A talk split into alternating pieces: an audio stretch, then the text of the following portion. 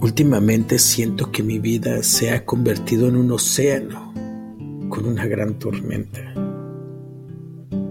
Mientras mi única forma de sobrevivir es flotando, pero cada día es más difícil mantenerme en la superficie. Siento cómo me sumerjo y cómo me acaba esta situación y se me acaba poco a poco el oxígeno sin poder nadar para obtener más.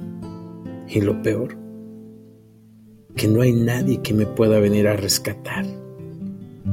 Nadie que me ayude. Nadie que me quiera. Mi nombre es Asael Álvarez y estás escuchando Vivir con Enfoque.